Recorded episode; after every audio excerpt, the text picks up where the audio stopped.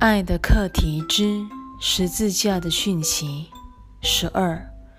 十字架是无法与人共享的经验，因为它只是投射的象征而已。复活的象征才有分享的可能，因为每一位上主之子的觉醒，都有助于圣子奥体悟出自身的圆满，这才算是真知。十三，十字架的讯息简单而明确，只教人爱，因为那是你的天性。十四。你若赋予十字架任何其他的诠释，表示你已将它扭曲为一种攻击武器，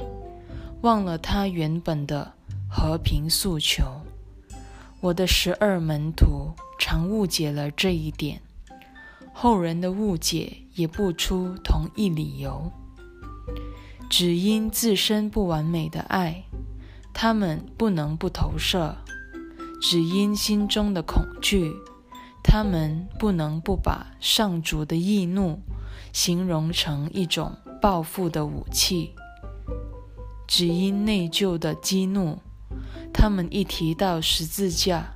便咽不住一股怨愤之情。